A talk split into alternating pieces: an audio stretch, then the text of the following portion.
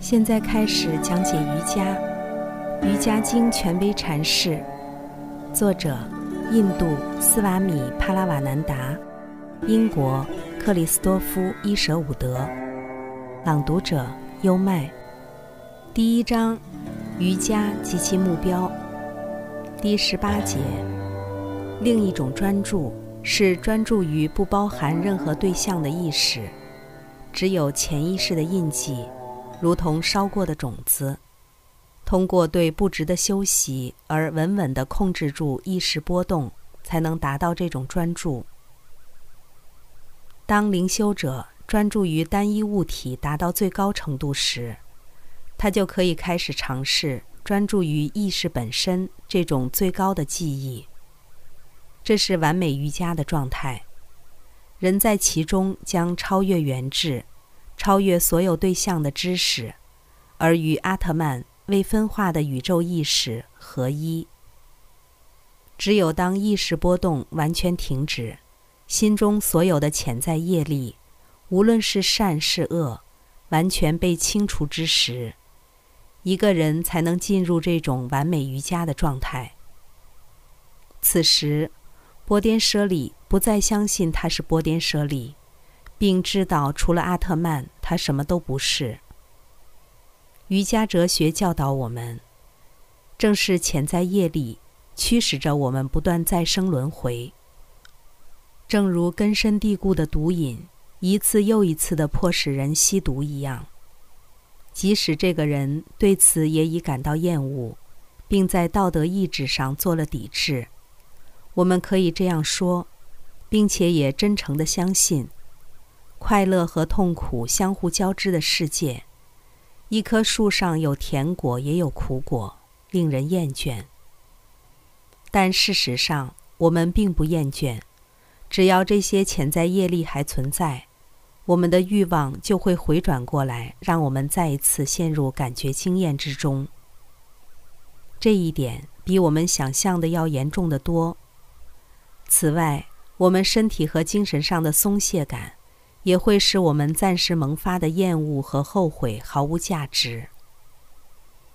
莎士比亚曾在他的一首著名的十四行诗中描述过这种诱惑与厌恶的反复过程：刚刚尝到欢乐，就立即感到厌恶；冲破理智去猎取，一旦到手又立即抛开理智而厌恶。像是专为引诱上钩者发狂而设下的钓钩。因此，当潜在业力被根除和摧毁之后，这肯定是在达到完美瑜伽状态之前实现的，就不会再有再生的欲望。而达到瑜伽状态的人，据说就解脱了。当现世生命结束时，他将永久的与阿特曼合一。然而，完美瑜伽的实现并不意味着肉体生命立即结束。圣人们在达到最高的灵性体验后，会继续在这个世界生活许多年。他们依然在外部现象界的平面上思考、说话和行动，但是方式是不同的。据说，这些获得解脱的人的思想、言语和行动，就像烧过的种子。换言之，他们不再生根发芽，不再产生任何潜在业力，不再制造新的贪恋或束缚。在梵语中，精神的或身体的行动被称之为业 （karma）。业这个词也被用来描述这一行为产生的后果，并因此用来描述我们所谓的命运 （fate）。因为我们的命运其实就是我们此生及前生所有行动的后果。当一个人已经在瑜伽中获得解脱的时候，他的行为便不再造业，他余下的尘世生命只会受到其解脱之前已经存在的业的支配。他就像昨晚演出中的一出戏中的演员，他明白。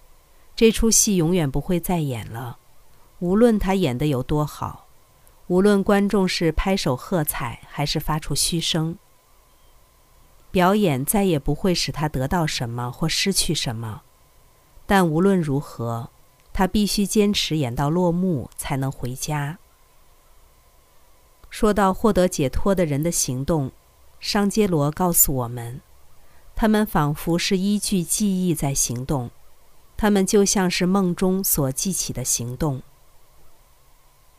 译者注：商杰罗，约。